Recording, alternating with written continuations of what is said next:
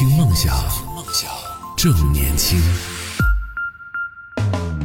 Hello，大家好，这里是动听二十四小时的听梦想 FM，我是叶子。今天和大家聊到的话题是神奇的大数据推荐，在这里呢也跟大家分享几个我搜索到的有趣的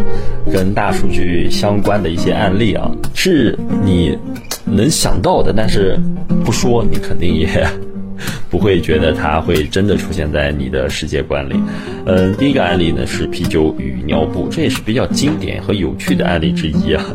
全球零售业巨头沃尔玛在对消费者的购物行为分析时发现，男性顾客在购买婴儿尿片时，经常会顺便搭。配几瓶啤酒来犒劳自己，于是就尝试推出了将啤酒和尿布摆在一起的促销手段。没想到这个手段居然使尿布和啤酒的销量都大大增加了。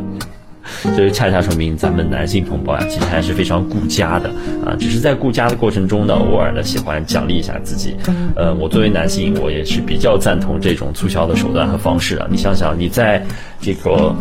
非常头痛的啊为家里的孩子挑选完尿布之后，你想到的可能不是再给孩子去买一个什么玩具，或者说再给他买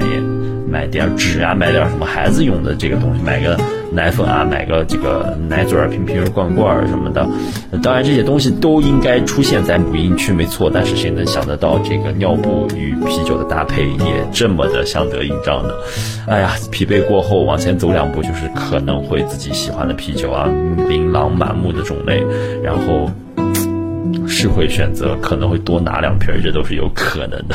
这是非常有趣的搭配之一。还有一个呢，就是女性的头发，还有和日本经济这个呃之间的这个关系啊。据日本最大日用品公司花王于一九八七年在日本东京银座对一千名二十至三十岁的女性进行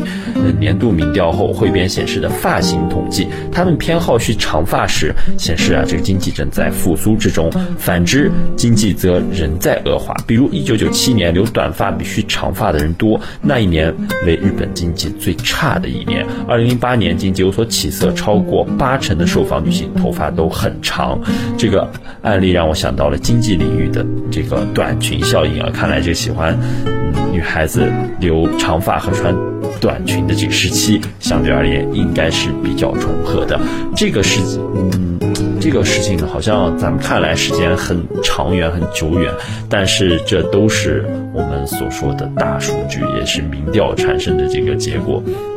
嗯，大家不要以为大数据这个词是这个这两年才出现的，是在电脑上、在呃互联网上的这样一个词语，但是在很早很早之前就有过呃类似行为的分析，呃类似的行为，但是它并不仅仅只是，它并不是呃仅仅在互联网上才能够出现的。刚才我们所举的例子也是大数据行为分析当中的一种。好，继续跟大家分享一些有趣的大数据的案例。嗯，是婚恋网站与大数据啊。美国波士顿数学家呃克里斯麦金利在注册一个婚恋网站后，认为他们的配对模式并不合适，而且并不合理。于是呢，他自己写程序只花了不到九十天的时间，就在茫茫的人海中找到了心仪的对象。对这件事情的看法，我比较存疑，但是它也是比较有趣的。嗯，你要知道，你在就算自己写程序，你也得有人能够用你的这个程序，你才能搜索到你那个心仪的人呀。不可能说你自己已经写完程序，自己一个人用啊，没有任何的宣发，然后就能找到自己心仪的另一半，也是比较嗯，当个佳话吧，当一段佳话来说，这个事情也算是比较有趣的。嗯，大家也都知道啊，咱们中国的比较有名的这几家婚恋网站，它也有着自己非常有趣的算法。我们能想到的，比方说带哎《非诚勿扰》的那一家，嗯，冠名《非诚勿扰》的叫什么？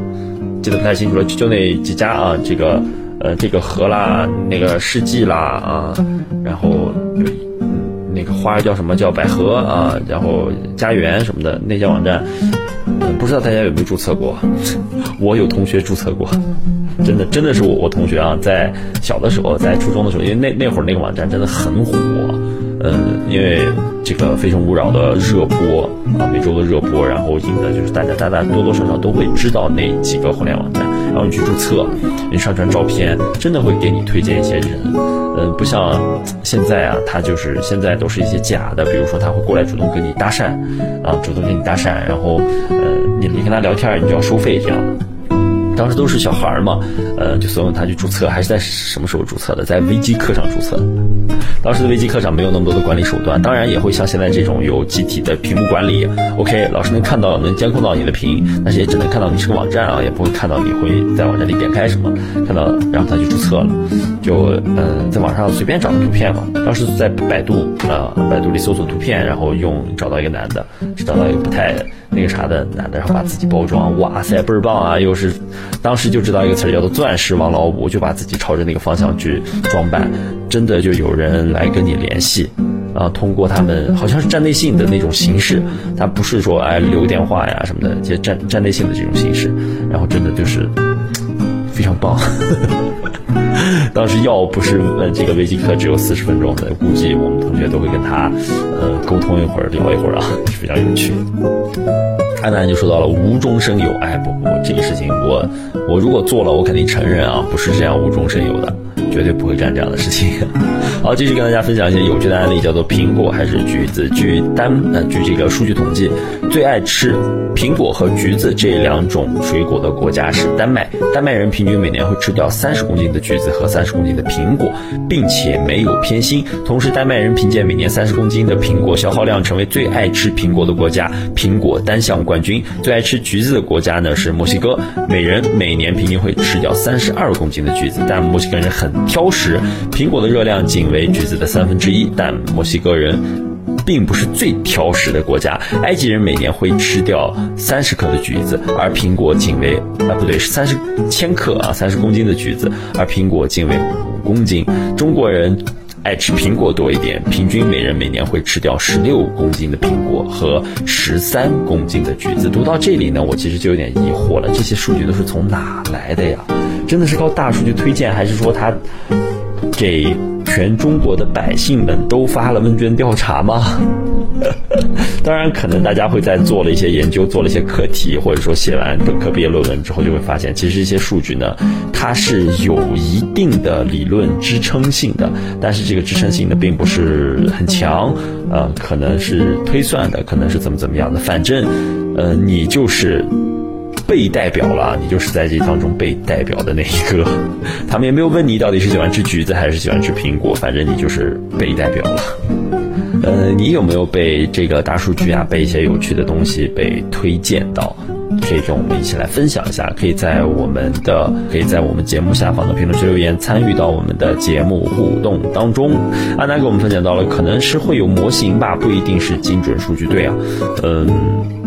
具体怎么搞的我也不懂啊，也没有搞过那么特别厉害的牛叉的那种科学研究，反正可能就是不是很精准，但是大差不差吧。哎，安娜给我们分享到说，身边有朋友为了避开平台的算法，在用 APP 都会用不同的习惯去误导平台，会关注一些。呃，男生感兴趣的也会关注一些女生感兴趣的，关注年轻人的也关注老年人的，然后隔一段时间就会换一个账号，真的不会很累吗？而且呃，现在的 app 都会那种就是呃跟电话号码绑定，你不绑定的话有很多操作你是做不了的，感觉这么做也会很有趣哈，就是连 AI 连大数据都不能判断你到底有着什么样的喜好，它也不会去侵犯到你的隐私，但是要是让我这么做的话，我可能坚持不下来啊。你知道我有一个使用习惯，就是我在使用我的某音或者说一些过程当中，我不会去随意的点赞，就是我点赞的都是一些我需要记住的、我需要用到的东西，比如一些呃上课的方式、一些有趣的语言，呃引导学生，或者说是呃我不会做的这个菜是怎么做的，然后还会一些训练的方法，这个是我点赞或者说收藏会去做到的一些东西啊。我的点赞是很金贵的，这就是我的使用的一些方式。我不会像大部分小伙伴一样，就是哎喜欢这个东西就去点赞。我不会，我点赞的、收藏的都是我觉得有用的东西。现在可以打开我的这个呃某音来看一看啊，我收藏的，嗯，第一啊这这个收藏的，哎不对，点赞的这个东西是这个叫做啊三级跳远的技术。这个技术是嗯怎么来训练的啊？或者说这个某个肌肉的这个练习方法。然后呢，哎，这个就比较常见了，就叫做尖椒干豆腐的做法。